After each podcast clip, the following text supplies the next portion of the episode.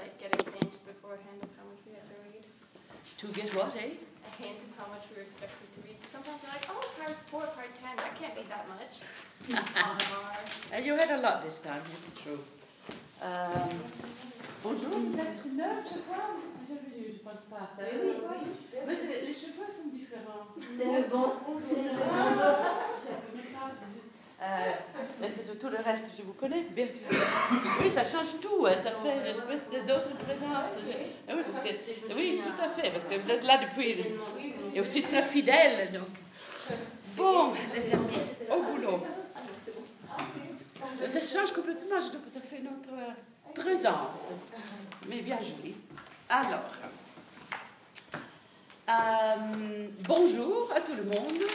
Nous sommes en plein boulot, j'espère pour vous, un peu en diagonale, j'espère que ça va.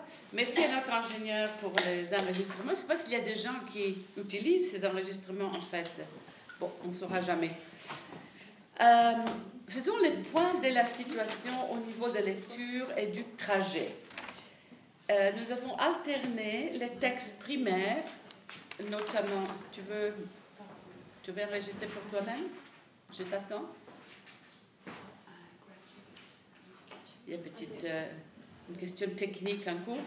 Donc, on alterne les textes primaires. Les dernières, c'était euh, Firestone, avec les textes qui sont des travaux scientifiques qui résument, répètent et vous donnent les notions clés. Les notions clés sont les terminologies, les concepts, les bibliographies. Et ceci est absolument le cas des lectures que nous avons pour... euh, en fait, euh, aujourd'hui, même demain, il s'agit de chercheuses, de gens, des universitaires, qui mettent un petit peu d'ordre dans les idées qui sont en train d'être développées par le mouvement, par les activistes en dehors de l'université. Donc c'est un travail de sélection, de canonisation, de réflexion, de métadiscours. Et moi, je vous inviterai à le lire de cette façon-là. Blackwell, Companion to Feminist Philosophy, 98, c'est la, la grammaire de Oxford Handbook of Feminist Theory que je vous ai déjà signalé et qui est aussi à votre, euh, dans, dans- dans votre bibliographie pour les cours.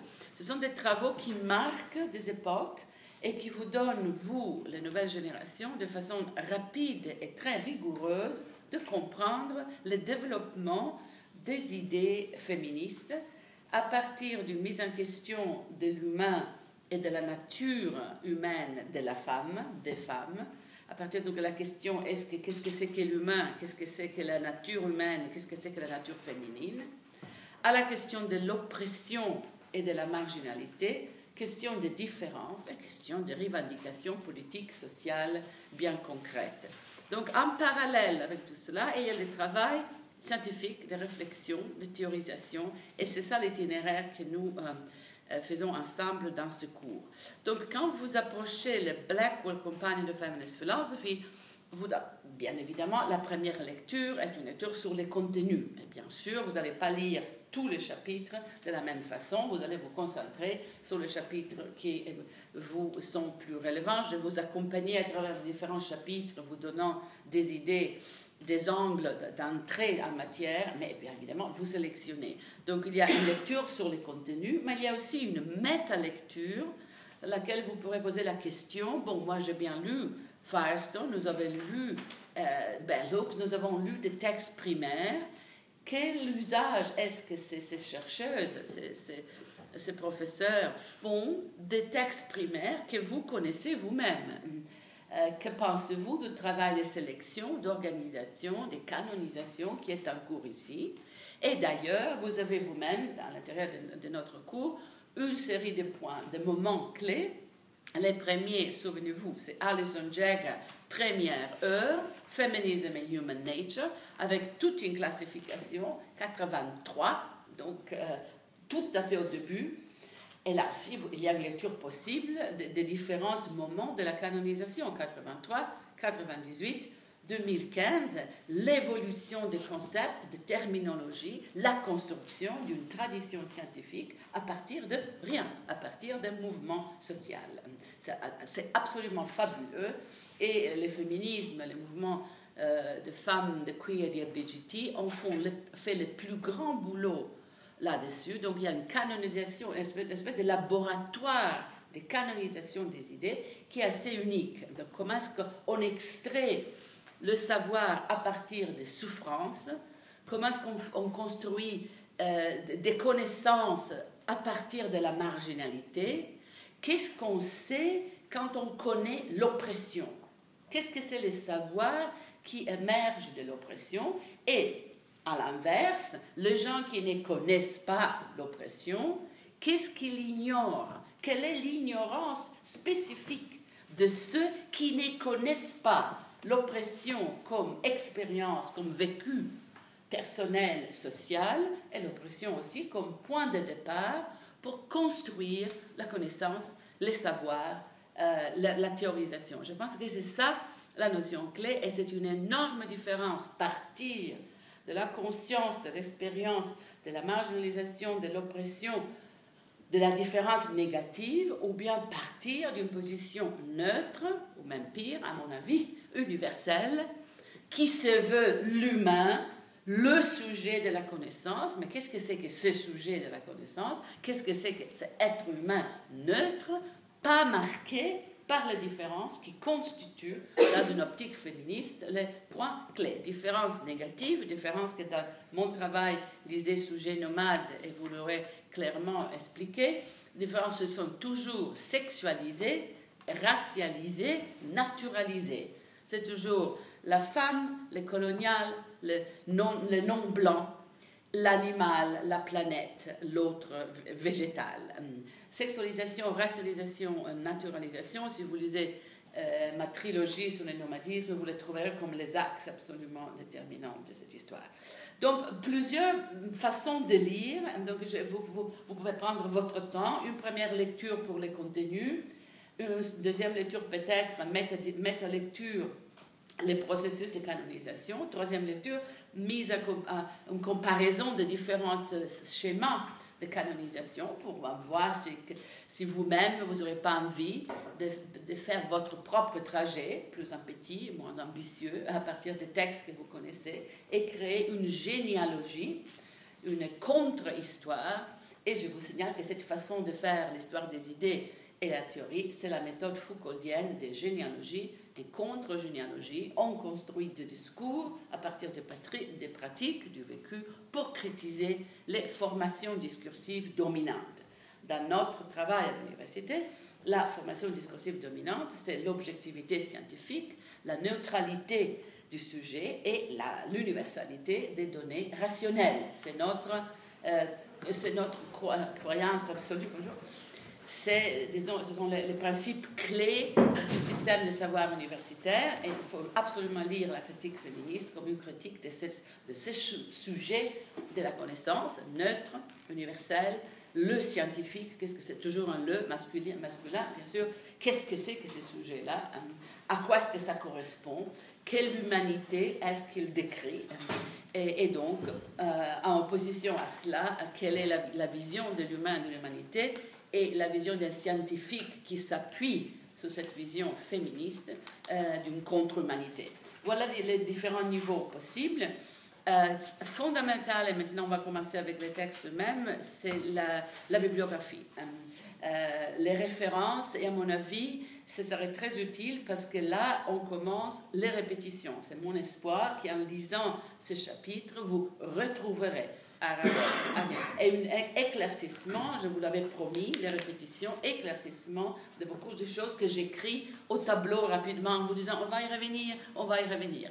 Là, on y est. Ce sont des répétitions structurées qui vous permettent d'avancer et de choisir des terminologies, des auteurs, des biblios et des lectures euh, à venir. Donc plusieurs niveaux de lecture possibles. On peut tout simplement lire cette thèse comme un modèle d'une thèse à écrire. Tout ce qu'on a en lecture euh, euh, le tour obligatoire pour aujourd'hui et demain, ce sont des, thèses modèles.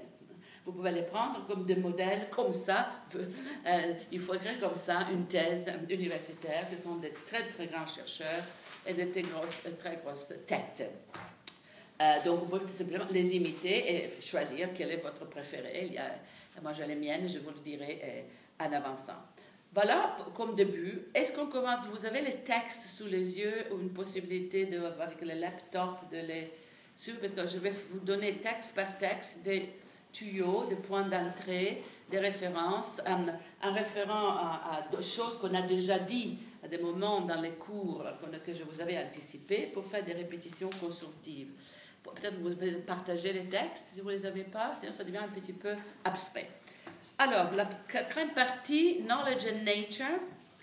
Euh, on va parcourir ensemble les, textes, c'est la partie que j'aime. Et bien évidemment, puisque vous me connaissez, il faut lire l'ensemble de Blackwell Companion to Feminist Philosophy. 800 pages. Euh, il faut demander à votre, à votre euh, bibliothèque de l'acheter, s'ils ne l'ont pas. Elle va venir, vous avez des communautés discursives, c'est très bien tout ça. I don't have the I don't have that uh, companion printed. Oh. I have all the other articles. Who has it printed? Notre ingénieur? Vous pouvez mettre, te mettre avec elle et vous pouvez partager. J'ai fait évidemment ma, ma sélection. Euh, allez voir les Blackwell, vous pouvez aussi faire la vôtre. Mais à l'intérieur de la question de la knowledge and nature, connaissance et nature, donc le premier texte, c'est la rationalité, Geneviève Lloyd. Elle a été mon prof. Um, je vous l'avais déjà signalé, The Man of Reason. Euh, on l'a aussi en lecture recommandée, pas obligatoire. Euh, the, the, Man of Reason, c'est un bouquin à lire, facile, euh, écrit avec une clarté absolue. Si la bibliothèque ne l'a pas, faites-le commander. Il faut les dire tout. Moi, je vous ai donné les, les recommandes. Mais c'est Jenny Lloyd, donc, bien évidemment, donc j'adore tout ce qu'elle fait. Ne demandez pas d'objectivité quand il s'agit de mes parts. En fait, ne demandez pas d'objectivité, pas l'objectivité neutre universelle, ce n'est pas dans mon domaine. Euh, alors, je vous accompagne, il faudrait bien que je le fasse en anglais, car le texte est en anglais. Je vous signale les idées clés, à mon avis, mais bien évidemment, vous avez une tête pensante, lisez et, faites vos choix. Euh, la critique féministe de la raison is a critique of prevailing ideals and practices of philosophy. C'est une critique des pratiques institutionnelles des théories et de la philosophie. Donc on va immédiatement sur une critique abstraite de la raison, mais ça devient immédiatement une critique de comment est-ce que ça se passe dans les départements universitaires, dans les facultés. donc pas très commode, pas très bienvenue dans le monde universitaire de dire mais pourquoi est-ce que tous les départements de philo sont il n'y a que des hommes, il y a une femme, elle est toujours à un niveau inférieur Qu'est-ce que c'est cette masculinité des facultés Donc, on part d'une idée abstraite, la critique de la raison, et immédiatement, vous voyez, l'empirisme, feminist empiricism. On tombe immédiatement dans les réels, dans l'institutionnalité, dans l'institutionnel. La raison abstraite, euh, pure, s'est traduite dans des pratiques institutionnelles d'exclusion et, de sélection. Euh, la science est en grande partie, été en grande partie dominée par les hommes. Donc, bang, tournons la page. Um, mais est-ce que cela veut dire It must be acknowledged that it can be something puzzling and even disconcerting about contemporary feminist criticism of reason.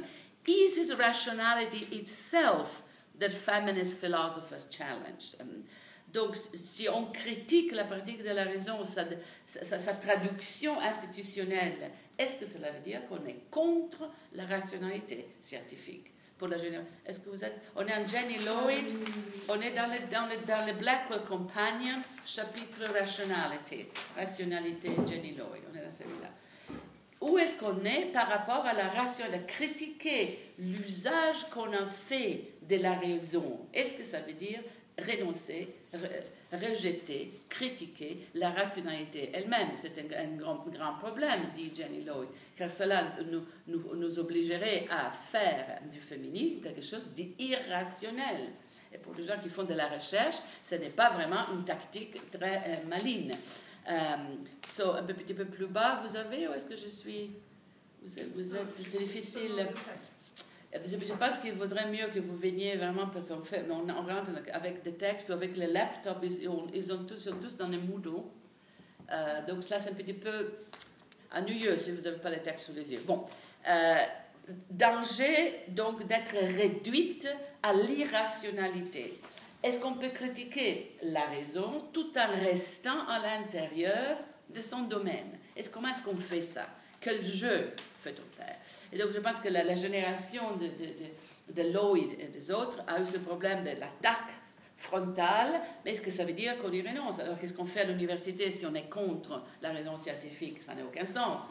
Si on est dans les institutions, il faut bien partager les langages de la science et des connaissances. Le langage courant, le langage de la raison, de l'objectivité, de la démonstration.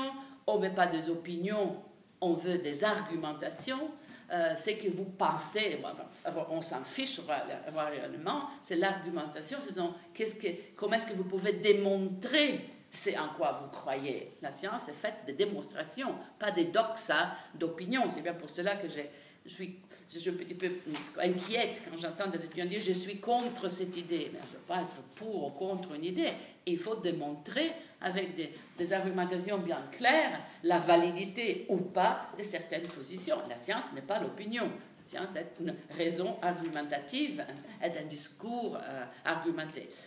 Euh, donc, ce qui vous donne dans le reste du chapitre, euh, Jenny Lowe, c'est une série de tactiques. Comment faire donc pour critiquer la raison tout en restant à l'intérieur de la raison. Et la première métaphore in the philosophical imagery, c'est la critique de, l'imaginaire des sciences, c'est-à-dire l'utilisation des métaphores, le langage dans lequel on exprime euh, les, idées.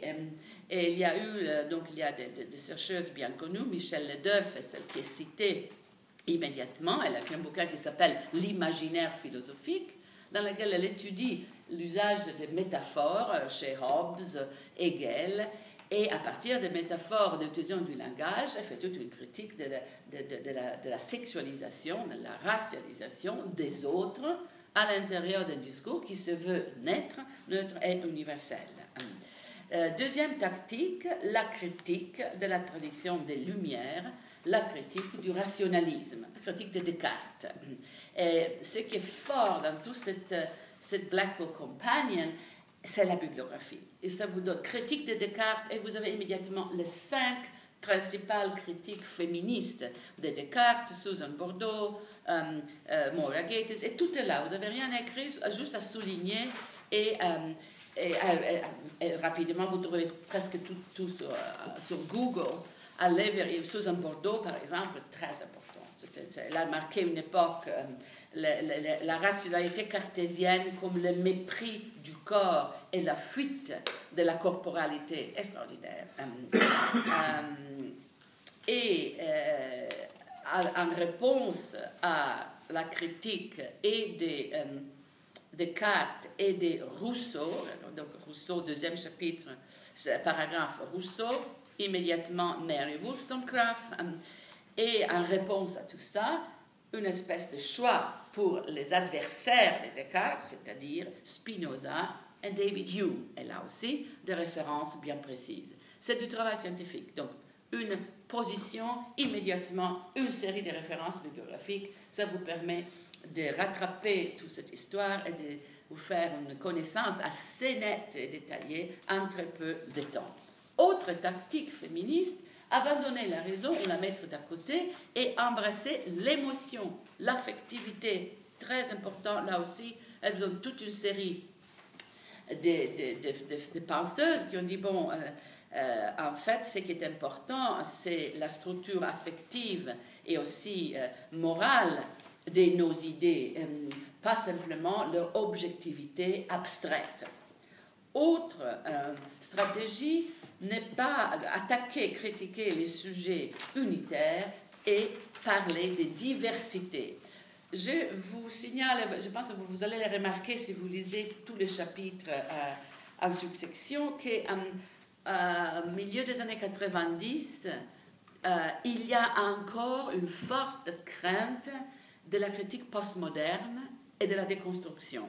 En fait, vous allez trouver à l'intérieur de ces textes une référence presque continue au postmoderne et à la déconstruction. Il faudra qu'on en parle un petit peu plus parce que c'est évidemment la perception américaine des théories françaises. On est dans ces sauts transatlantiques, la mésalliance transatlantique, comme moi je l'appelle, Euh, et, donc là, il y a une reconstruction américaine de quelque chose qui s'appelle la pensée postmoderne, qui n'a pas une référence immédiate en, France. En fait, il y a un bouquin sur le postmoderne en français, celui de Lyotard.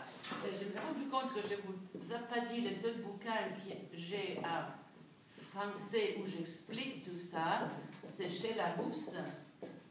Ça s'appelle La philosophie là où on ne l'attend pas. Ça existe, vous pouvez prendre aussi en e-book.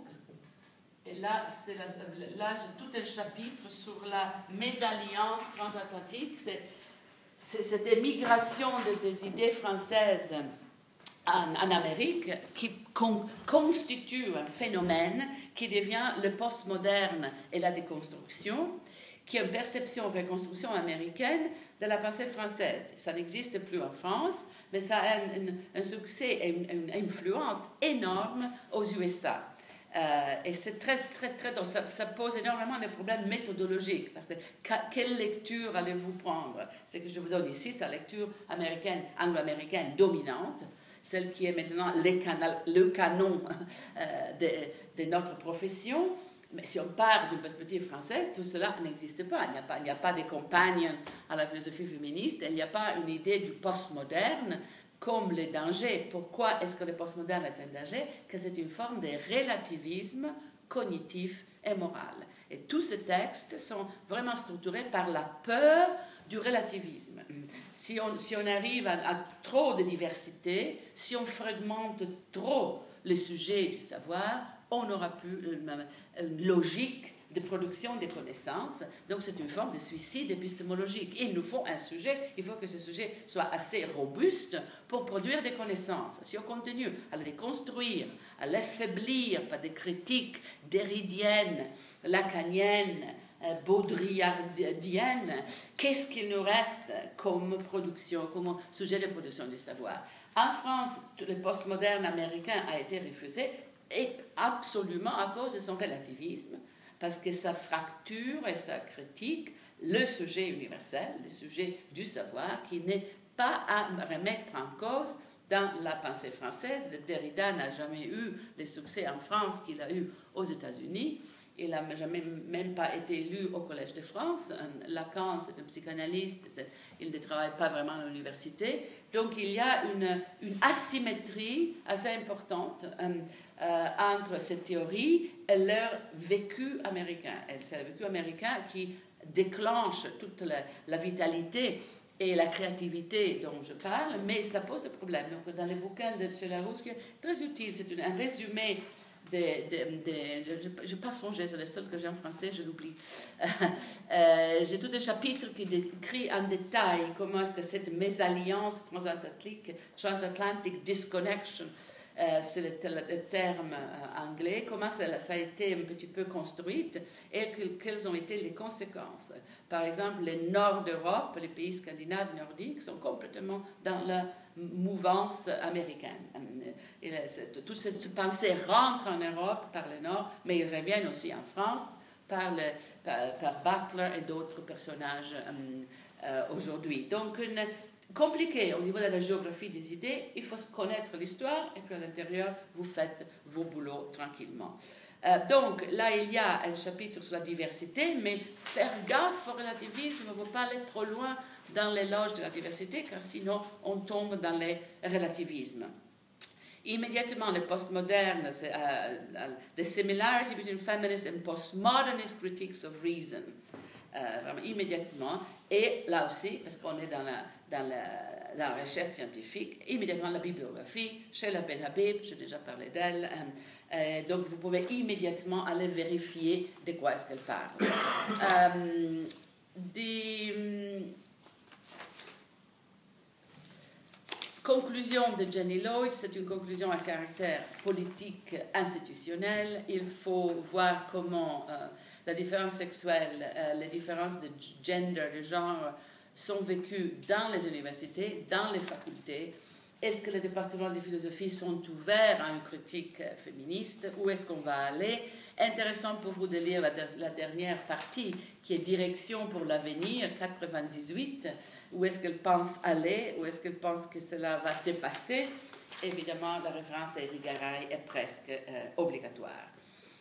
Là, c'est le premier chapitre. Deuxième chapitre, épistémologie, Lorraine Code. Alors, une chose à faire immédiatement quand vous lisez ce, Blackwell Companion est faire un Google sous chacune des auteurs de ce chapitre. Lorraine Code, Jenny Lloyd, allez voir qui elles sont, qu'est-ce qu'elles ont écrit.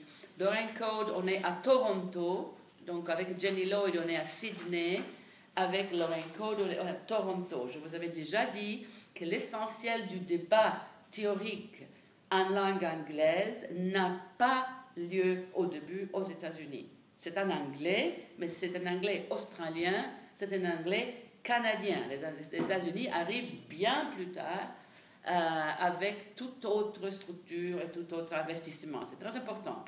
Euh, les Américains captent tout ça euh, tard, hein, parce que ça fait partie d'une certaine logique universitaire, etc. Donc, Lorraine Code, très grand épistémologue, qui a construit toute sa recherche autour de la question est-ce que le sexe du sujet des connaissances a une valeur épistémologique? Est-ce que ça change si le sujet est un sujet mâle, femelle, masculin, féminin, blanc, non blanc, homo, hétéro, autre chose? Quelle est l'importance épistémologique du sexe du sujet? Question très importante pour la psychanalyse aussi. Euh, on parle de sexe, pas de genre. C'est le sexe, the sex of the knower. Nous ne sommes pas dans le paradigme linguistique que c'est le genre à construire le sexe. Euh, on n'est pas dans le, dans le paradigme euh, butlerien et LBGT, on est dans le sexe and gender, donc corps dans sa complexité. Lorraine Code n'est pas une réductiviste, c'est quelqu'un qui travaille avec la phénoménologie. Euh, avoir un corps, être dans un corps mâle ou femelle donne d'autres points d'ouverture sur le monde, d'autres formes de captation, de perception, de connaissance, euh, des codes sociaux. La différence est énorme, c'est une différence qui compte. Euh, donc on est ici dans la subjectivité et l'agency. regardez, le deuxième chapitre feminists seeking explicitly to address issues of gendered epistemic subjectivity and agency. Gendered epistemic subjectivity and agency. Subjectivité épistémologique et agencité, vous l'appelez maintenant épistémologique, genré, sexué, and to expose the politics of knowledge cast doubt about the claim to be doing epistemology worthy of the title. la stratégie de Lorraine Code est une stratégie euh, politique très claire et nette, une forte euh, base euh, empirique et une, une, forte croyance dans le pouvoir de l'épistémologie. L'épistémologie dominante dit fait, fait, comme si elle était neutre et universelle, mais la pratique ne l'est pas. Et cette politique empirique est, très, est une politique très gagnante quand on met un petit peu en rapport la réalité avec les idéaux ou la théorie. Vous dites que l'épistémologie et les connaissances sont neutres, universelles et tout à fait valables pour tout le monde. Comment ça se fait alors qu'à l'intérieur de votre communauté, il n'y a que des hommes blancs? Petite, petite question, comment ça se fait? Comment, est-ce qu'on arrive d'une universalité à masculinité et blanchitude, pour ne pas parler de la classe et des choix de, euh, vie sexuelle et affective? Donc, qu'est-ce, que c'est que cette universalité? Et c'est, là que l'empirisme, il ne faut jamais renoncer à la base empirique, mais vraiment une espèce de rapport immédiatement des euh, données. Donc, elle dit, on, on part de, de la question, est-ce que le sexe du sujet de connaissance est important? De la prise de conscience que dans la pratique institutionnelle, il y a une domination nette de masculinité et blanchitude, on part de là à se demander qu'est-ce que ça serait un, cadre épistémologique valable euh, et justifiable? Ce qu'on a ici n'est pas du tout euh, euh, good enough. C'est la théorie not good enough science. Votre pratique scientifique n'est pas good enough, elle n'est pas assez juste, assez bonne. Vous êtes, il y a un biais tout à fait net. Et ce biais nous oblige à remettre en cause votre hypothèse que la raison est universelle et valable pour tout le monde. Ça, je ne vois pas tout le monde dans votre pratique de la raison. Alors, de quoi est-ce qu'on parle? On est donc dans l'euphémisme radical. Je pense que cette pensée, cette prise de conscience aujourd'hui serait beaucoup plus difficile. On va vous dire immédiatement politically correct, blablabla. Bla, bla. Mais nous, on s'en fout car la réalité est terrifiante. Regardez les statistiques de femmes et sciences euh, dans cette université sur le plan de, de l'Union européenne, regardez les statistiques d'où nous sommes dans les grandes carrières scientifiques, c'est une catastrophe. Et c'est après 40 ans de lutte. On en est encore là, euh, avec, la fuite des femmes des de, carrières scientifiques au moment clé euh, entre la maîtrise et les, et les, doctorats, et entre les doctorats et les postdocs, moment qui coïncide presque toujours avec les grossesses puisqu'on est encore dans la procréation biblique, cela changera quand les technologies, quand Shulamit Farson aura gagné, les technologies nous permettront de porter les grossesses à 60 ans et, donc construire une carrière, mais il y a une fuite de femmes des carrières scientifiques qui est vraiment un, des grands problèmes de la Commission européenne. Donc, traduisez tout cela immédiatement dans des, dans des données concrètes, comme ça vous pouvez dire, ouais, le problème en fait persiste. Et Jenny Lowe vous donne une série, c'est un, chapitre d'une très grande euh, clarté. On commence de la critique de, l'épistémologie, on arrive aux pratiques patriarcales hiérarchiques de la science dans les structures institutionnelles.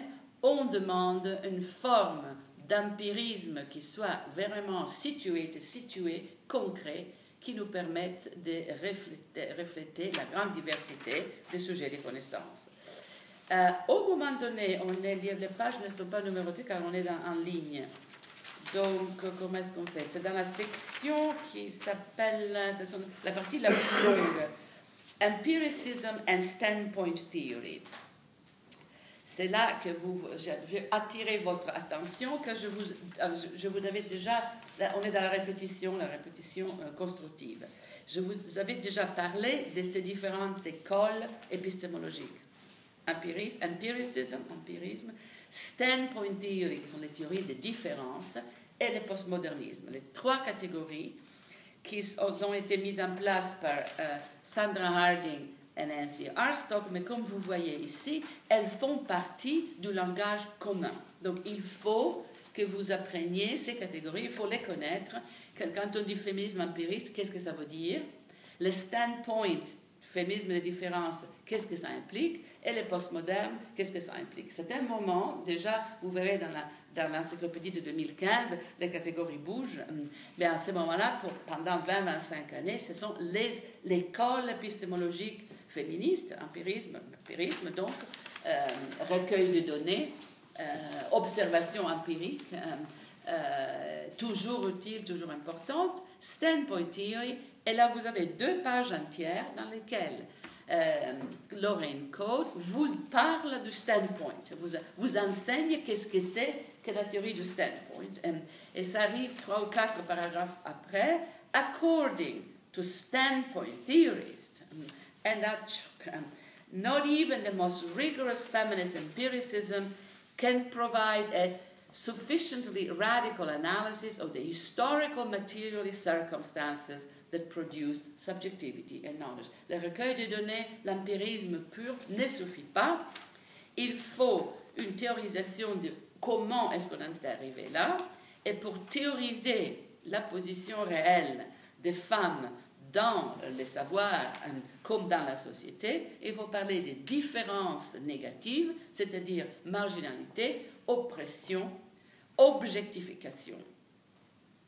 Et on part toujours des circonstances réelles, des femmes réelles dans le monde réel.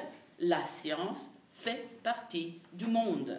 Donc c'est une, critique radicale de l'institution scientifique. Il n'y a pas d'extraterritorialité de la pratique scientifique dans la communauté scientifique. Ce sont des citoyens comme les autres. Ils n'ont pas le droit de faire de leur profession quelque chose de si euh, élitaire, et de si sélectif qu'il n'y a que des hommes blancs.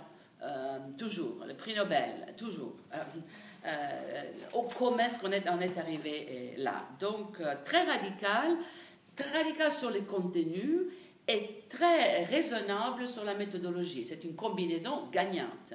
Donc, une, mé- une méthode rigoureuse, très soignée. Elle construit son argumentation avec beaucoup d'attention. Et puis, il y a une conclusion euh, hyper euh, euh, radicale. Euh, paragraphe d'après, standpoint theories contend that the minute detailed strategic knowledge that the, press have had to acquire of the workings of the social order, just so as to be able to function within it, can be brought to serve as a resource for undermining that very order. Ça, c'est l'idée clé. C'est l'idée capitale. Les opprimés, car ils ont dû apprendre à survivre dans un système qui est complètement biaisé contre eux, les opprimés ont des formes de connaissances plus sophistiquées que les gens du centre qui n'ont pas l'expérience de l'oppression. Et ces formes de connaissances-là sont une ressource pour toute la communauté scientifique. Standpoint theory, au- connu aussi comme the view from below, la vision d'en bas, c'est-à-dire les marges, les opprimés, sont les véritables sujets scientifiques.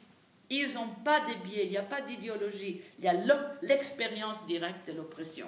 L'ignorance est au centre. La, méthodologie vient beaucoup de l'anthropologie, discipline fondamentale.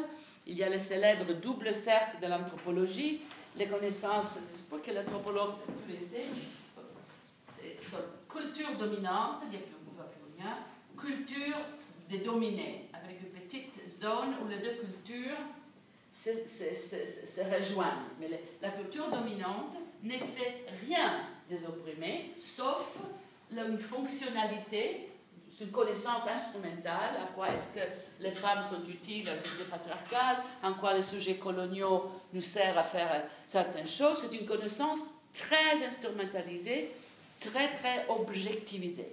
Les opprimés, par contre, je crois jamais mon truc, les opprimés, par contre, connaissent évidemment leur culture, mais pour survivre, ils doivent apprendre aussi la langue, les coutumes, les habitudes de la culture dominante. Donc ils savent beaucoup plus. L'Empire est toujours monolingue. Les Américains ne parlent même pas anglais, mais ils ne parlent que ça. Deuxième langue, nous en Europe, on a deux, trois langues. En Suisse, on n'en parle même pas. Mais la culture des Anglais et les Américains, ils parlent. Ils sont uni, unilinguistiques, monolinguistiques. Le monolinguisme euh, des cultures du c'est bien une ignorance crasse, euh, une ignorance dominante, l'ignorance, le vide du centre. Là aussi, Foucault sur le panoptique, le, cœur vide du centre. Rien ne se passe, sauf l'auto-perpétuation des euh, hiérarchies de pouvoir. Donc, standpoint theory, là, c'est ce chapitre.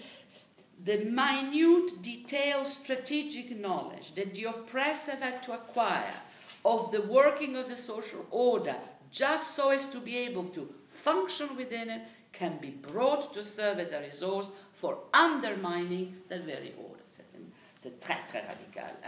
Euh, C'est-à-dire la, la- connaissance des marginalités, marges, comme vraiment le, le point de, de- de- de début pour une autre construction, production du savoir, mais aussi point de vue politique pour défaire ces structures dominantes et dire vous, ne représentez rien.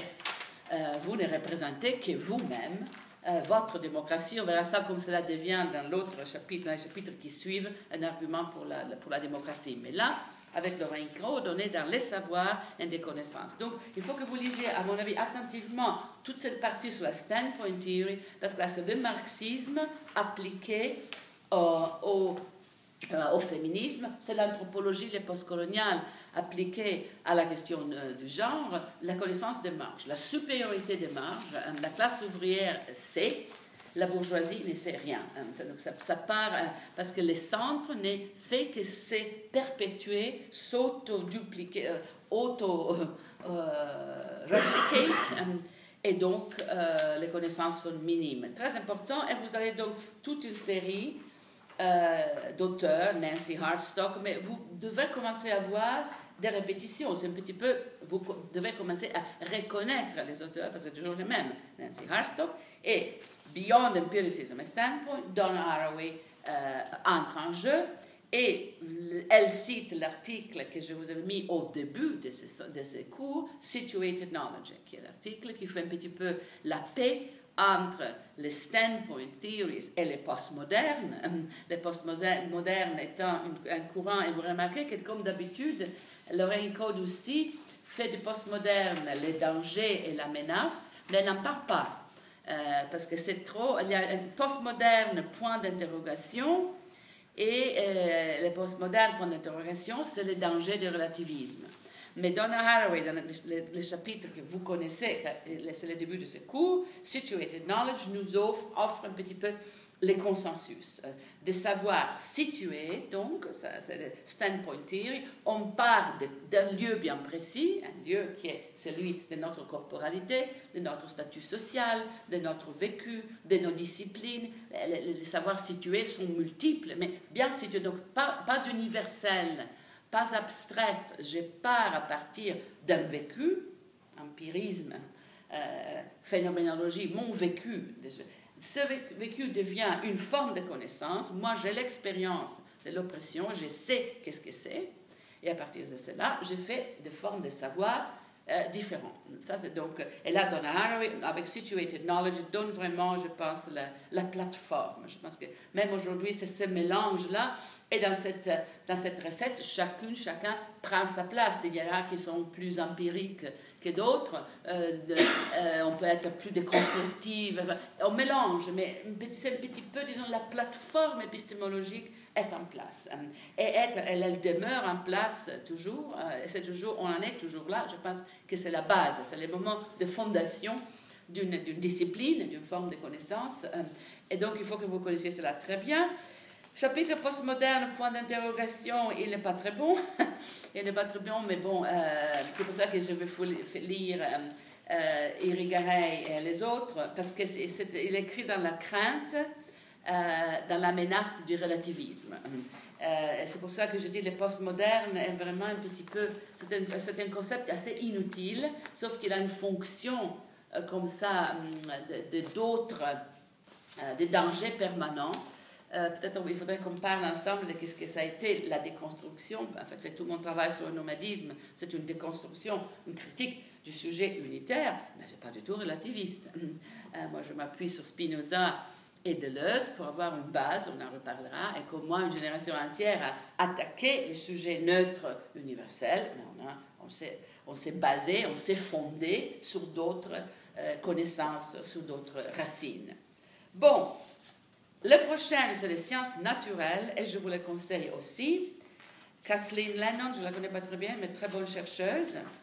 Et là, au premier, au deuxième euh, euh, paragraphe, Intellectual Political Background, vous avez les deux compagnons de route de notre critique des sciences, Thomas Kuhn et Paul Feyerabend. Vous avez donc les choses que j'écris au tableau maintenant reviennent comme des sources. Ce sont vraiment les deux épistémologues, les deux théoriciens de la science qui sont les plus proches euh, du féminisme, dans le sens qu'ils proposent une critique radicale des sciences dans les années 60 euh, et 70.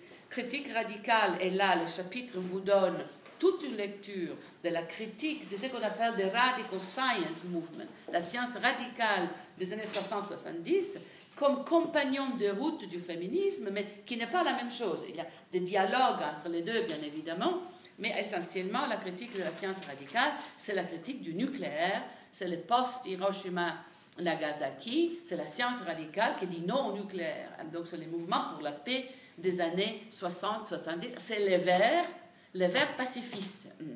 Euh, et si vous connaissez Daniel Cohen-Bendit, qui était un de figures de leader de mai 68, vous connaissez, Danny Les Rouges, Danny Cohen-Bendit, donc il était le leader de mai 68, il était cherché, allemand, juif allemand, sa famille, ami de la famille d'Anna Arendt.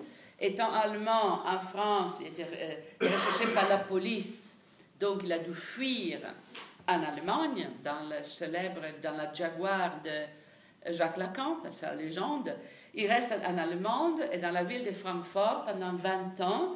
Daniel Cohen-Bendit fait la politique écologique pour faire de Francfort la ville la plus verte euh, de cette partie de, l'Europe où il y a une concentration de gens énorme. Euh, et à, à, partir de sa base de Francfort, Daniel Cohen-Bendit devient le leader des Verts au Parlement européen. Il faut suivre un personnage comme, comme lui, Danny Cohen-Bendit. Encore au Parlement européen, c'est le, leader des Verts. Il veut une science, une technologie qui soit appropriée à un discours, une, optique euh, écologique. Euh, donc, un rouge-vert, c'est l'écologie rouge mais un personnage très très important, car sa vision de la science est une vision très radicale. il y a des, très grands débats au Parlement européen sur ce que constitue la science européenne, où la question pacifique, euh, pacifisme, guerre, écologie entrent en jeu. Donc là, vous avez une très bonne description de comment ces mouvements de critique de la science se croisent avec le féminisme pour créer une critique radicale féministe de la science qui a toujours comme objet privilégié la biologie, la médecine, la santé des femmes. Même aujourd'hui, aux Nations Unies, les questions de reproduction, de liberté sexuelle, c'est au chapitre santé. Donc, health, la santé, c'est une, plateforme politique très importante, car à partir de cela, on parle de tout, reproduction, sexualité, viol, et toutes choses. C'est donc health, the, radical health movement. Le bouquin, vous le connaissez, ça s'appelle Our Bodies, Ourselves, Nos corps, nous-mêmes. Euh, première édition 72, je l'ai. Et ça continue maintenant, euh, il faut faire une comparaison. Il y a eu des études qui ont fait la comparaison entre la première édition, Our Bodies, Ourselves, et celle d'aujourd'hui, qui est presque 500 pages. C'est une encyclopédie de santé des femmes, mais la première édition, c'est presque un manuel euh, d'aide pour les femmes, pour dire le, médecin, il comprend rien. Euh, partons de nous-mêmes, les choses que nous voulons, devons savoir sous nos corps. So, our bodies, ourselves, nos corps, nous-mêmes, phénomène mondial. Il y a quelque chose comme 140 traductions de ces bouquins. Il y a des thèses écrites là-dessous. C'est une très bonne façon de raconter aussi une histoire, de voir la traduction euh, de, ces, livres et la réception de ces livres euh, en Suisse, par exemple, ce serait très utile, avec des chapitres entiers, avortement, comment, comment avorter, comment prévenir les naissances, très radical, Radical Women's Health Movement. Donc, vous avez une petite histoire euh, de cela. Et, et donc, ce jeu de renvoi entre pratique sociale radicale critique théorique dans l'institution scientifique. Toujours ce jeu de ping-pong, de tennis, de renvoi entre les deux. Euh, qui demeure, à mon avis, toujours aujourd'hui, ça continue avec la génétique, avec les post-humains, je pense que c'est toujours le même jeu. Chapitre très important sur la masculinité de la science. Euh, et là aussi, euh, immédiatement, la référence au standpoint theory, parce que maintenant, c'est vraiment un, jeu, la masculinité de la science. Et avec les références Evan Foxcalla, Nancy Chodorov, ce sont des répétitions qui devrait vous, vous frapper, vous devez reconnaître euh, ces gens-là. Il y a une théorie psychanalytique, mais ça va revenir encore plus clairement dans les prochains chapitres, la théorie de l'object relation, c'est l'autre psychanalyse, mais ça va revenir, vous le trouvez dans les prochains chapitres. Et donc, la critique que la science est mal, M-A-L-E, c'est la masculinisation de la science, non simplement au niveau empirique, il y a que des hommes qui euh, gère l'institution scientifique, mais aussi au niveau de, de son économie politique, l'agressivité, la compétitivité euh, de la science. Là aussi, le phénomène Rosalind Franklin, euh, James Watson et Crick, le vol des données de cette femme pour gagner la course du prix Nobel, la course au financièrement, financièrement le cours, la course aux grants. Euh, le rapport très étroit entre la pratique scientifique et le militaire, net pendant la guerre froide, encore plus clair aujourd'hui. Euh, on travaille pour le militaire. Le, Google Glass, je vous en prie, déjà expérimenté dans les déserts afghans. Euh, presque toute la, technologie civile est une déduite euh, sur l'application de la technologie militaire. Donc, ce rapport à, à cette violence implicite à la pratique euh, scientifique, son rapport à une masculinité guerrière gagnante, son rapport à une vision de l'Occident comme culture qui a remplacé l'expansion coloniale par l'expansion scientifique. Qui va inventer la prochaine chose? Qui va gagner la prochaine fois? Qui va frapper? Qui va craquer les codes du virus euh, tel et tel? Les, Chinois sont en train de gagner chacune de ces courses, donc on peut aussi décontracter. Qui gagne les contrats avec euh, euh, votre, polytechnique fédérale avec qui c'est qui a fait ses goûts, qui a fait leur bâtiment ondulé comme ça?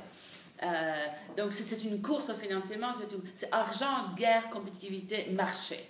Et c'est de, de, la science, de la masculinité, de, la virilité même. Elle, elle, vous donne toute une théorie d'alternative. Comment est-ce que les féministes dit, bon, on peut faire une science féministe qui serait toujours scientifique, mais moins contaminée par des valeurs de genre masculin.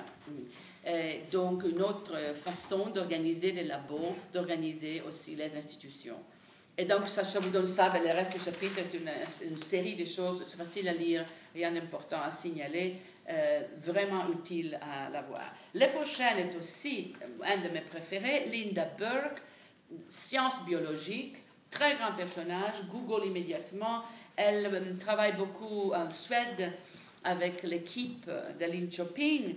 Et là, euh, vous avez immédiatement la question corps, savoir, science. Très bon article, ça vous donne vraiment une histoire de critique euh, euh, féministe des, sciences biologiques avec toutes euh, les, différentes branches, l'écologie, l'immunologie, la théorie évolutionnaire, la biologie moléculaire, la bioéthique. Et pour chacune de, celles, de, celles-là, ben, bibliographie. Donc, ça, c'est vraiment juste dans la question de l'animal et euh, la question de la genetic engineering, de, de, de, la biogénétique. Donc vraiment un très grand chapitre. Ça, je vous le conseille vivement, euh, avec de, et bien évidemment de des concepts. Il y a un fil conducteur dans des critiques féministes des sciences biologiques, c'est l'opposition au réductionnisme et à l'essentialisme, à réduire, aplatir euh, les, les, sexes sur, sur les catégories masculines et féminines et réduire tout à des catégories faites. Euh, elle parle beaucoup du danger génétique. Nous sommes euh, au milieu des années 90 euh, et la complexité de la question génétique. Euh, alors là, c'est très intéressant aller relire après cela les chapitres de Stacy Aleimo sur nature, euh, quand, quand on, a, on, a, lu il y a quelques séances, où elle dit, mais personne aujourd'hui ne croit, dit-elle, que c'est le gène qui, qui est le, facteur important. Tout le monde sait que c'est la relation entre les gènes et les contextes, c'est en fait que les cellules sont, sont les facteurs euh, évolutifs, les facteurs qui comptent. Euh, la structure génétique n'est pas euh, centrale. Donc ça, on peut le dire en 2015. En 95, c'est ou génétique, ça veut dire essentialisme, ça veut dire on va trouver les gènes pour la race, les gènes pour la euh, pour la, pour l'homosexualité. C'est comme si la structure génétique était une répétition du pire réductivisme naturaliste. La nature comme source des oppressions s'est répétée sur le plan génétique, ce qui fait qu'il y a des gens qui cherchent les gènes racialisés, etc. Et il y a aussi beaucoup d'espoir de trouver, en effet, il y a tout un mouvement qui voulait trouver le gène de l'homosexualité, comme ça on aurait pu dire, mais on est naturel, c'est dans la nature. Euh, donc un discours très complexe. Ça aussi, historiser un petit peu euh, les connaissances et demandez-vous où est-ce que vous en êtes aujourd'hui par rapport aux biogénétiques euh, et aux questions de la manipulation, qui est déjà un terme très chargé, la reconstruction du vivant, les manipulations du vivant. Le reste du chapitre vous donne une histoire magnifique des discours féministes sur les corps. Euh, avec une présence très forte de Donna Haraway. Ça, c'est la partie The Body is Good to Think With. Là, c'est pour vous, c'est magnifique. Vous lisez et vous avez tout. Vous avez tout, tout simplement. Le travail, est fait pour vous, vous n'avez que l'assimiler. euh, avec les différents moments et la, la, crainte de la génétique, et euh, un petit peu, un petit peu vers la fin, sur les, les féministes qui utilisent les Foucault et les autres, Elizabeth Gross, mais très peu. les postmodernes, les poststructuralistes, toujours cette crainte dont je vous ai parlé, et beaucoup d'idées sur comment les féministes peuvent refaire les sciences biologiques. Donc, très grand chapitre. Le prochain est encore pour moi un très grand et c'est Mary Hawksworth. Donc là aussi, Mary Hawksworth, en 2015 deviendra l'éditeur en chef des Oxford Handbook of Feminist Theory. Là, c'est une jeune petite chercheuse. Et 20 euh, ans après, c'est une, femme d'une très grande importance. Elle a été éditeur en chef de Science et c'est vraiment une passeuse clé. C'est le chapitre qui devrait vous parler le plus quand ça parle de sciences sociales bingo, au cœur de votre pratique, je crois. Euh, très grand chapitre, je ne peux rien dire sauf qu'il faut le lire et le euh, souligner. Moi, au, paragraphe 5, elle parle des approches féministes comme post-positivistes, donc euh, après le positivisme, et elle prend comme donnée les classifications empirisme, standpoint et postmodernisme et vous donne toute une lecture de comment les feminist philosophers of the social sciences have made important contribution to post-positivist critiques of science. Donc, euh, une contextualisation du féminisme à l'intérieur des mouvements plus grands, plus euh, généraux. C'est très important pour votre pratique. Euh, euh, des recherches aujourd'hui. Je vous conseillerais vivement à inscrire la pratique, que ce soit des genres ou féminisme, à l'intérieur des structures plus générales. On est ensemble à faire un certain type de critique de la production des connaissances aujourd'hui. On a notre Fire et Thomas Kuhn, mais il y a aussi tout un mouvement qui voudrait faire de la science quelque chose euh, d'autre. Chapitre fondamental sur l'objectivité, Critiques of Objectivity, Methodology and Experience. Um, euh, sur qu'est-ce que c'est que l'objectivité? Quand on parle de l'oppression. Donc, on revient avec la standpoint theory et euh, les reformulations féministes des connaissances. Um, regardez le, le, euh, les, nombres de références. Euh, c'est vraiment, euh, parce que c'est un moment fondamental euh, dans lequel elle vous donne toutes les, je ne vais pas répéter, il faut les lire, toutes les, tactiques féministes en sciences sociales en appliquant la méthodologie empirique, la méthodologie de différence de standpoint, la méthodologie de l'empirisme. Donc au moins trois sciences sociales féministes, mais bien sûr beaucoup plus. restant à l'intérieur des catégories, mais les faisant éclater euh, et elle prend aussi comme donnée situated knowledge. Situatedness devient un mot. Le savoir situé, la situa, le, c'est parce que les situationnistes, hein, la situationnalité des connaissances, là, dur, on faut le faire en français. Donc, situatedness. Situated, ça devient un mot. Um, c'est tellement, euh, c'est tellement maintenant dans le langage de la profession que ça devient un nouveau mot. Donc, situated knowledge, situatedness. Um, pas avoir peur du féminisme postmoderne, c'est une variation des différences radicales, mais ils ont des choses à nous dire, elles vous donnent des références précises. Linda Alcoff, et toujours la question de la race qui revient. Un chapitre pour vous idéal. Si vous lisez rien d'autre, hein, celui-là. Moi, j'adore le prochain aussi, l'environnement, l'écologie. Val Plumwood.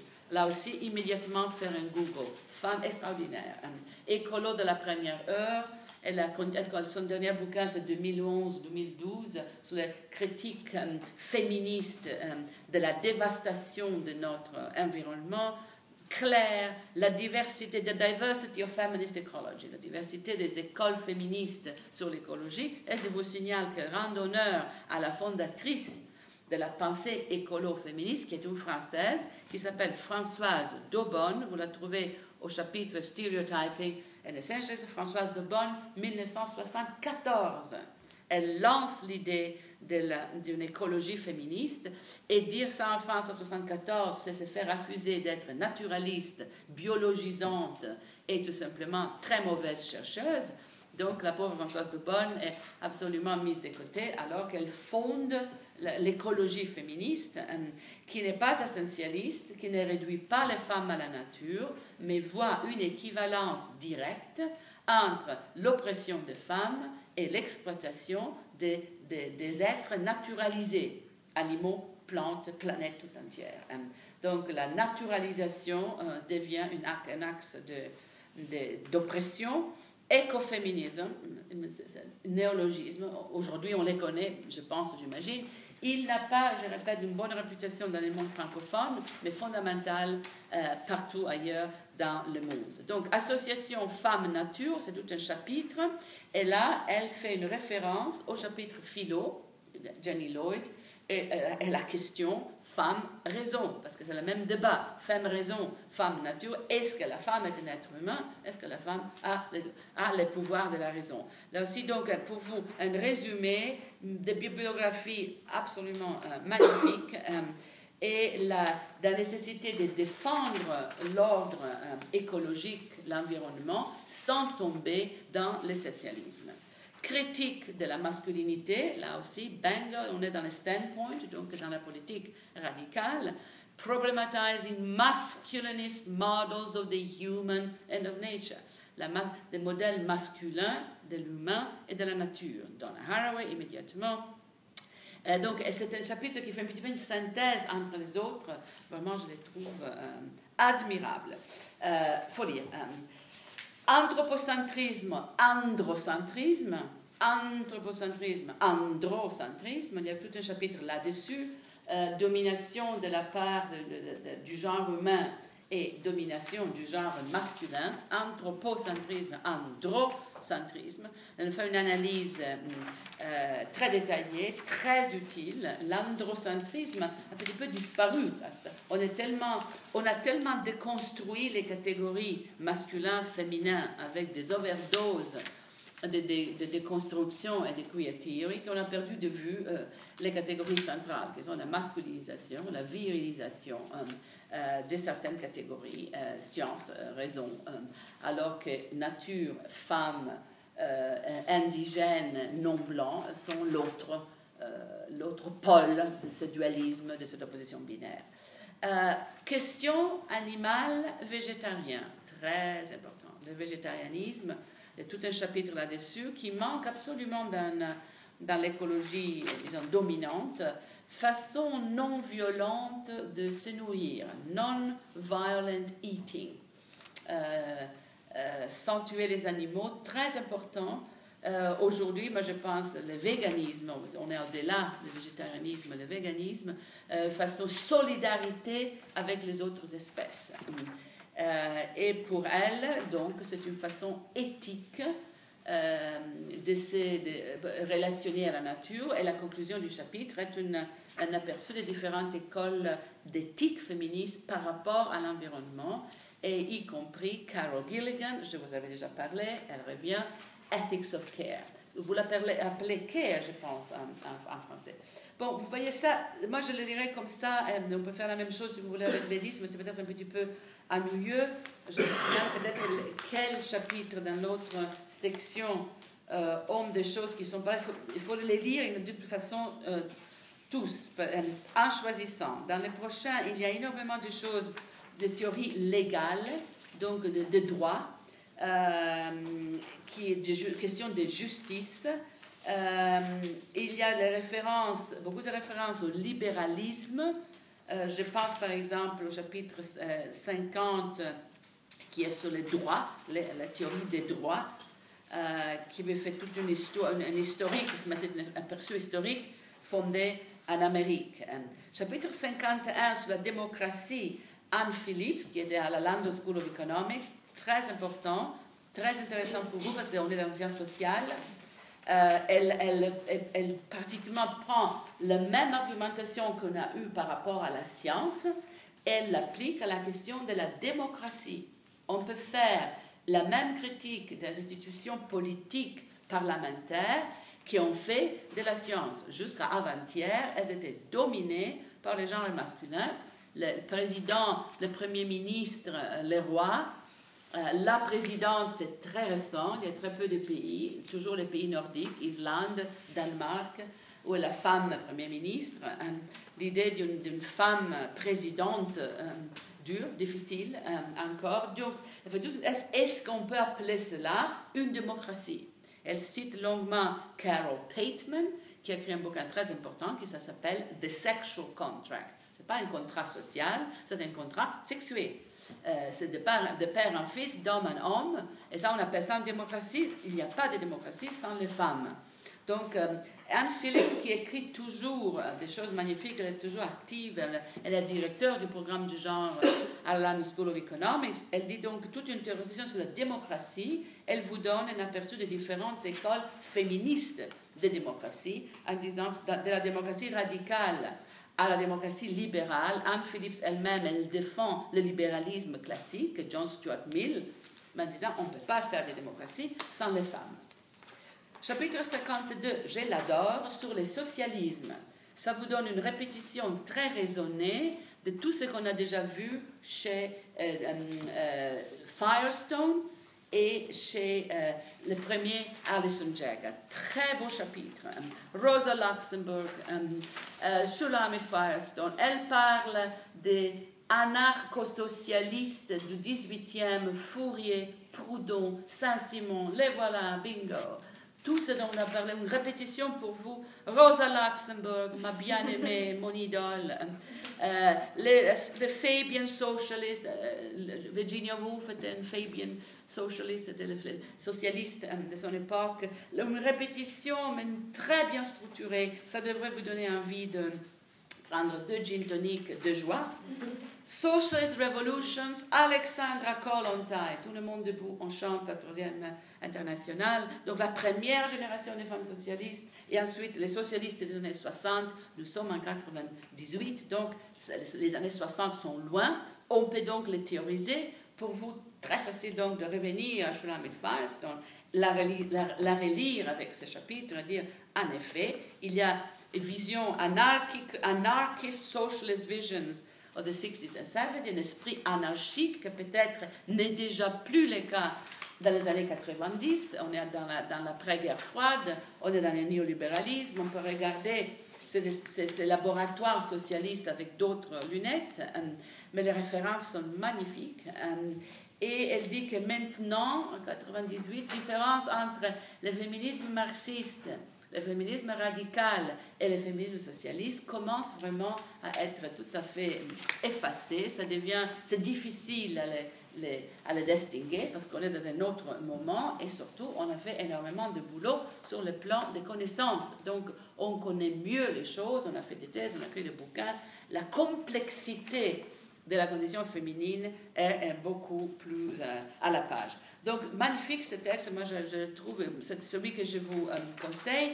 Dans ce texte aussi, euh, on met en jeu la, un personnage qui est très important pour le queer theory, qui est Gail Rubin. Vous le trouverez à la fin du chapitre qui s'appelle Theoretical Relations Between. presque à la fin, on on a euh, Gail Rubin, qui est très important parce qu'elle a appliqué la théorie de l'exogamie de Lévi-Strauss au féminisme radical.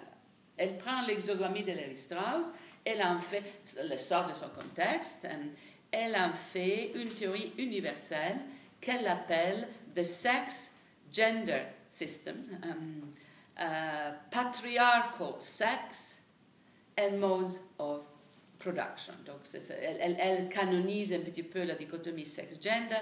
Engel Rubin parle de l'échange de femmes dans le système euh, de famille patriarcale comme la source de toute oppression.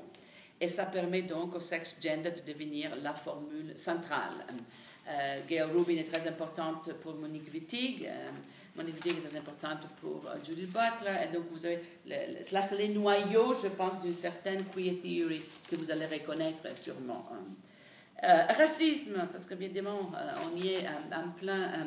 Euh, racisme et, comment, il, comment est-ce que c'est difficile de garder la perspective antiraciste à l'intérieur d'un discours socialiste marxiste.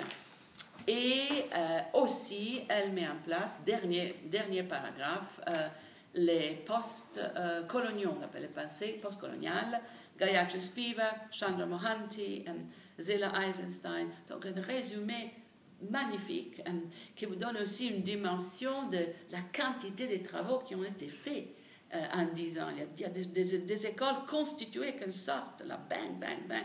Je pense que ça devrait donner une énergie extraordinaire et, euh, je vous répète, faciliter votre existence d'avoir tout cela à votre disposition.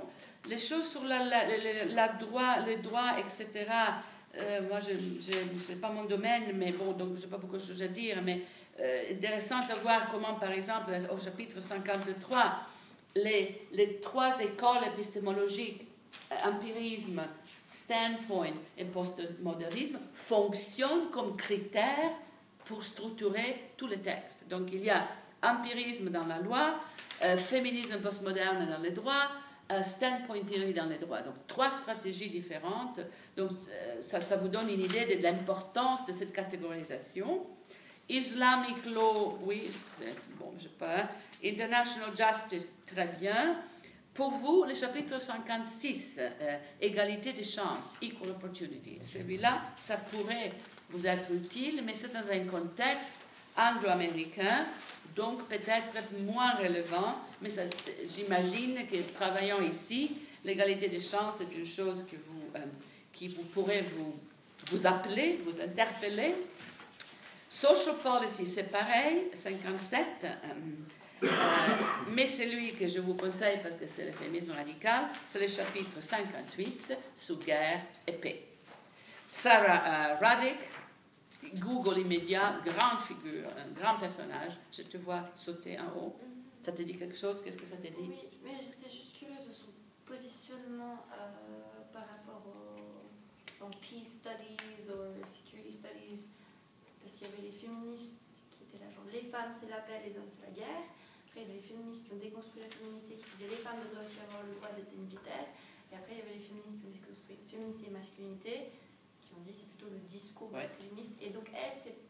Moi, je croyais qu'elle était plutôt dans la première catégorie. Mm Feminine peace. Ouais, elle vient de là, c'est ça, ça, oui. Mais cet article semble plus nuancé. Ben, c'est une pour une encyclopédie, donc il faut qu'elle soit plus nuancée et il faut surtout toujours citer l'opposition. On est des chercheurs, on n'est pas des charlatans. Donc toujours citer ceux qui ne sont pas d'accord avec vous. C'est le principe même de la science. On, fait sa démonstration et on fait appel immédiatement au, au cas opposé.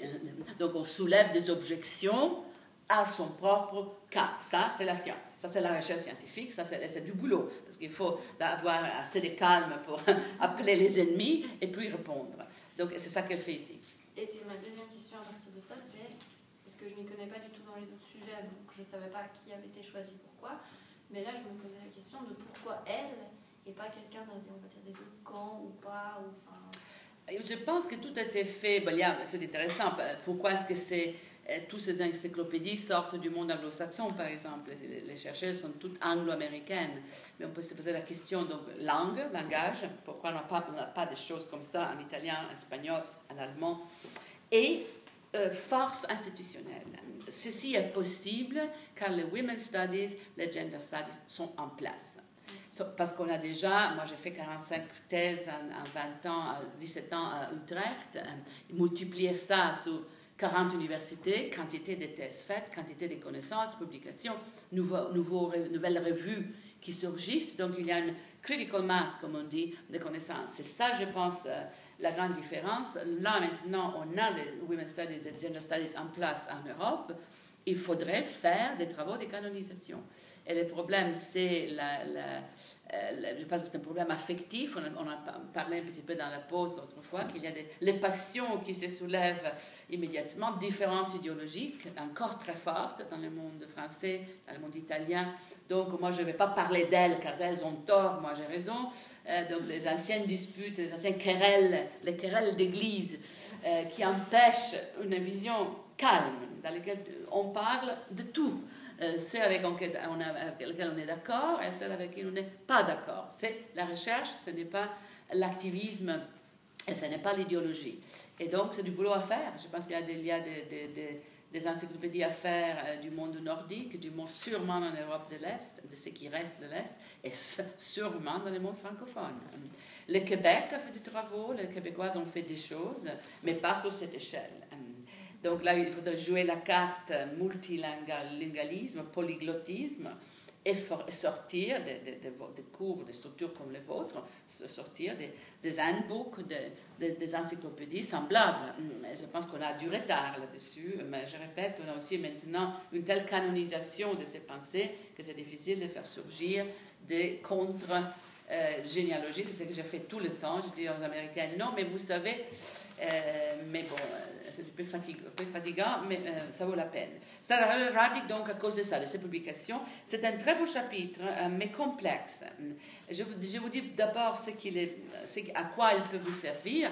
Essentiellement, à partir de la deuxième page, vous avez ici une très belle explication des Object Relation Theory. Vous avez finalement une belle, très belle exposition de cette école de psychanalyse qui fait référence à Winnicott et l'importance qu'elle a jouée dans le féminisme.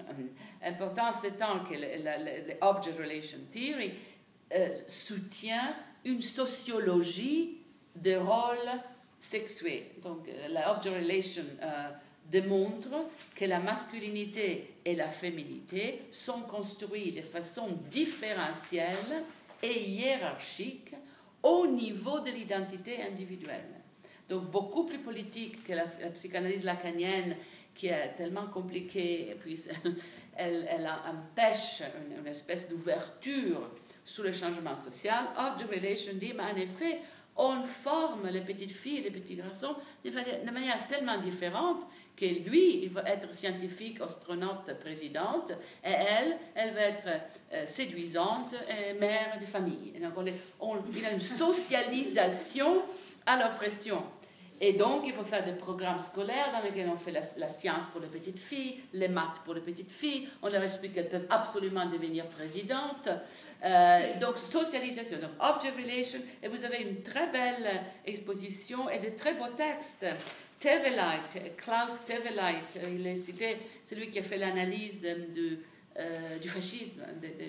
C'est un Allemand qui a analysé les lettres d'amour et d'affection et envoyé euh, de jeunes SS à leur famille et à leurs fiancés. Donc il y a les SS, une étude de 17 jeunes SS allemands euh, qui font ce que les SS ont fait en Europe à cette époque et écrivent entre-temps ces lettres absolument extraordinaires à la fiancée ou à maman. Ça s'appelle Male Fantasy, c'est un très grand bouquin euh, sur la, dissociation des sensibilités de ce meurtrier, de, de ce nazi, et de comment il fonctionnait sur le plan psychique. Un travail absolument unique.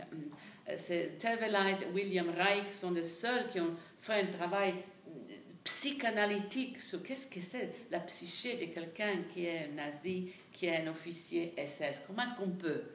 Et avec cette dissociation absolue, ce sont des jeunes garçons tout à fait aimables, sûrement comme euh, était aussi en privé euh, Adolphe et son cercle intime.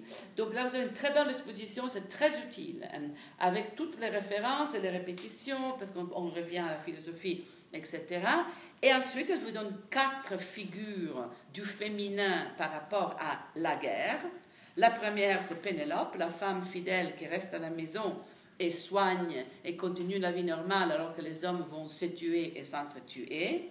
La deuxième est la euh, femme révolutionnaire qui lutte à côté des hommes, surtout dans les euh, mouvements de libération nationale, dans la décolonisation, la femme guerrière. Euh, guerrière même. Troisième, c'est la femme victime. On a euh, les Balkans, la Bosnie, euh, Angelina Jolie et ses campagnes contre le viol en guerre, etc. Et la quatrième, la quatrième c'est la pacifiste, la femme qui, donc elle-même, qui lutte pour la paix. la partie qui s'appelle Questioning War mettre en question la guerre, à mon avis, est très, très maligne, très intelligente, très utile aujourd'hui. Elle, elle à l'avance, dans une vision pour l'avenir. Alors là, j'arrête de lire le texte, je passe un petit peu un commentaire. Je pense qu'il y a une mise à jour à faire sur ce que la guerre est devenue depuis Vietnam depuis 1990, euh, hein. sur la militarisation de l'espace social euh, depuis le 9 euh, septembre, une militarisation qui semble ne pas connaître de bornes. On a militarisé tout. ce bâtiment, impossible de rentrer dans ce bâtiment si on n'a pas le système électronique qui sait tout de vous, où vous tuez à, n'importe quel moment, qu'est-ce que tu as bu, qu'est-ce que tu as mangé, tout. Euh, militarisation de tout, en fait. Sécurité, sécurisation. Est-ce qu'on fait encore des guerres Oui et non, mais on a sécurisé euh, tout, tout l'espace euh, social. Je ne vous parle pas des gares, des aéroports, des frontières, ce qui étaient les frontières. et donc, la guerre maintenant, le militaire comme une grosse, un grand élément de l'économie actuelle, l'économie néolibérale, les universités tout à fait prises dedans dans euh, les connaissances et les recherches militaires à tous les niveaux, euh, humanitaires, euh, médicales, aussi bien que tout simplement logistique et technologique. moi, je dirais aussi militarisation des structures de pensée. Je pense que notre psychisme a aussi changé. Les profs sont censés, on ne le fait évidemment pas, mais on sont censés alerter les autorités universitaires euh, s'il y a des, étudiants suspects. Alors, donnez-nous le profil d'un étudiant suspect, s'il vous plaît. La barbe. C'est fini, c'est fait. Tout le fait, tout le fait, fait exprès, bien sûr. Euh, donc, profils, les profils la, profilisation, comme dit profiling euh, des suspects, nos façons de penser, de nouvelles dichotomies, islam, Occident, euh, eux et nous, euh, libération des femmes à l'Occident, euh, oppression des femmes à l'Orient, un, nouveau réductivisme. Donc, moi, je pense que la guerre est un très grand sujet de recherche. on fait, on a maintenant des war studies, peace studies, security studies, tout cela est vraiment en pleine croissance. faites un petit peu de recherche. Si vous arrivez à reconfigurer vos intérêts à l'intérieur d'un discours de sécurité, euh, paix, cohésion sociale, les financements vont venir. Euh, l'argent est là, je vous l'ai dit du début. Euh, et donc il faut un petit peu tourner sur intérêts. donc on n'est plus dans la guerre, on est dans la militarisation même des formes de connaissances. là, il faut faire, il faut d'abord empirisme, comprendre ce qui est en train de se faire. Regardons le budget des recherches à l'université. Euh, donc empirisme. Ensuite, standpoint theory, on prend notre place, euh, notre situated knowledge, euh, comme gens qui sortent de cette culture-là, du féminisme, de l'antiracisme. Donc on, se, situe à l'intérieur de cela et on pose la question, quelle forme de connaissances sommes-nous en train de produire? Quel est le sujet qui construit ces connaissances? À quoi bon? Et quelle forme de responsabilité sociale avons-nous pour ces formes de connaissances que nous sommes en train de produire euh, On peut faire aussi la déconstruction postmoderne et dire que bon, quand, on, interroge les sujets, immédiatement les fracturer et dire que ce n'est pas un sujet unitaire, c'est un sujet nomade, multiple, complexe, très bien. Mais je ne crois pas, et je l'ai dit du début, que la question identitaire soit la question la plus utile à poser là-dedans. Au contraire, je vous conseille vivement de partir de votre savoir situé, de l'expérience que vous avez, ou la conscience que vous avez de l'oppression, de la marginalité, de l'injustice, à partir de là, pour ouvrir votre vision à des questions plus larges, questions de logistique et économie politique, de production de savoir. Et à l'université, on est en plein dedans, et donc euh, euh, on peut commencer par interroger nos propres pratiques euh, et sortir absolument de la question identitaire. Ça ne sert à rien aujourd'hui. Ce n'est pas la question d'aujourd'hui. Nous sommes au milieu d'une révolution scientifique gigantesque, une révolution technologique euh, énorme. Il ne faut pas rester dans les cercles vicieux des euh, complications identitaires. Sortir, ouvrir, regarder le monde, intervenir dans le monde. Donc là, c'est mon monisme radical. je reviendrai, je ne parle pas beaucoup, beaucoup de mon travail ici. Je ne suis plus un service, je vous parle des travaux des autres. Euh, mais j'espère pouvoir arriver à mes propres idées là-dessus, cette continuité entre la pratique euh, universitaire et le monde, le monisme, pas le dualisme, Spinoza, donc euh, pas Descartes, mais si vous lisez des choses, vous trouverez tout cela. Voilà comment approcher. Les, lectures recommandées, ce sont des amplifications, Man of Reason, un grand classique, et puis après, je reviens euh, au postmoderne, à ce que les Américains appellent le postmoderne, donc Lucy Rigaray, un, texte magnifique, La mécanique des fluides, euh, qui est sur la fluidité, qui est devenu un petit peu le, le, concept de Zygmunt Bauman, mais c'est tout à fait. C'est un des plus beaux textes d'Irigaray sur, euh, sur comment est-ce que la science donne de formes solides à tout, la solidité des formes, la morphologie euh, fixe, et comment penser le processus, la fluidité des devenirs. Hein. Les processus sont presque impensables à l'intérieur des sciences. C'est toujours le début et la fin c'est une théologie, c'est une structuration rigide. La fluidité, la transition, le devenir, bien plus difficile à penser. Donc là, une déconstruction, en fait, de certaines catégories, mais une déconstruction tout à fait euh, constructive, moi je dirais, qui, euh, euh, elle reconduit d'ailleurs au fait que les femmes dans les marchés, c'est l'autre euh, c'est l'autre chapitre que je vous conseille de lire, n'ont aucune subjectivité, donc ce que les femmes produisent n'est jamais euh, de la connaissance, n'est jamais de la science. Ce qu'elles produisent, c'est du potin, c'est du bruit, euh, white noise. donc l'idée fixe de Rigaray, c'est que les femmes n'ont pas la subjectivité qui compte. Elles ne sont pas des sujets, elles sont des objets d'échange. Euh, elles sont réduites dans ce flou, un flou qui euh, pour elles serait très utile euh, comme contre-modèle, mais qui a du mal à se faire respecter. Donc là, ce sont des, pour amplifier un petit peu les choses. Est-ce que ça vous donne envie de, de, plonger, de les lire? Faction sélectionnée, pour, même si vous ne voulez pas lire des chapitres sur la guerre, lisez la partie sur les object relations, ça vous épargne énormément de temps. Euh, c'est très, très utile, pour ainsi dire.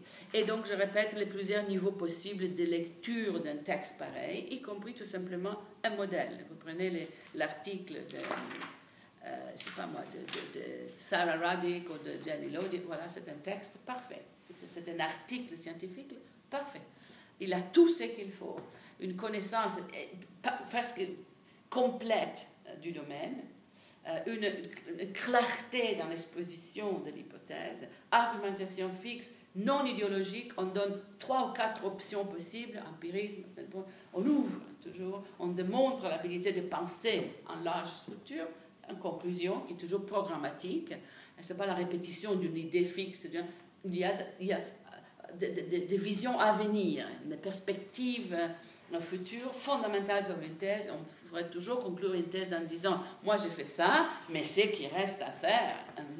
Et, on donne le programme, le programme qui devrait être la prochaine étape de votre propre euh, carrière, de votre propre évolution. Donc on peut aussi les lire tout simplement comme des modèles. Euh, très rare de trouver des choses comme ça écrites en français sur la pensée féministe. Euh, parce qu'il n'y a pas ce métadiscours qui est soutenu par une institution euh, scientifique. Hein. Les cours, euh, le curriculum euh, en, Gender Studies, en Women's Studies. Donc, le modèle est par excellence anglo-américain. Bon, un petit peu comme ça, c'est du scolaire, mais il faut le faire. On a maintenant, on rentre dans la bataille maintenant avec l'opposition sexe and gender science nature. Euh, on complique les, dualismes avec des dualismes gender science, sex and nature, donc on complique. Euh, et nous sommes euh, toujours années 90 à peu près comme évolution. Difficile si vous ne lisez pas, ça paraît très abstrait, mais bon, je fais de mon mieux pour vous, vous intéresser. C'est bon, ça y est? Courage, mes amis. Mais on est presque à Donna Haraway, donc on est presque au centre de la question. En fait, je me rends compte que j'ai mis presque rien de mon travail, mais je suis folle ou quoi? Je n'ai pas pensé. Quelque chose ici, par là, mais pas grand-chose. Bon. So, boulot, boulot, boulot.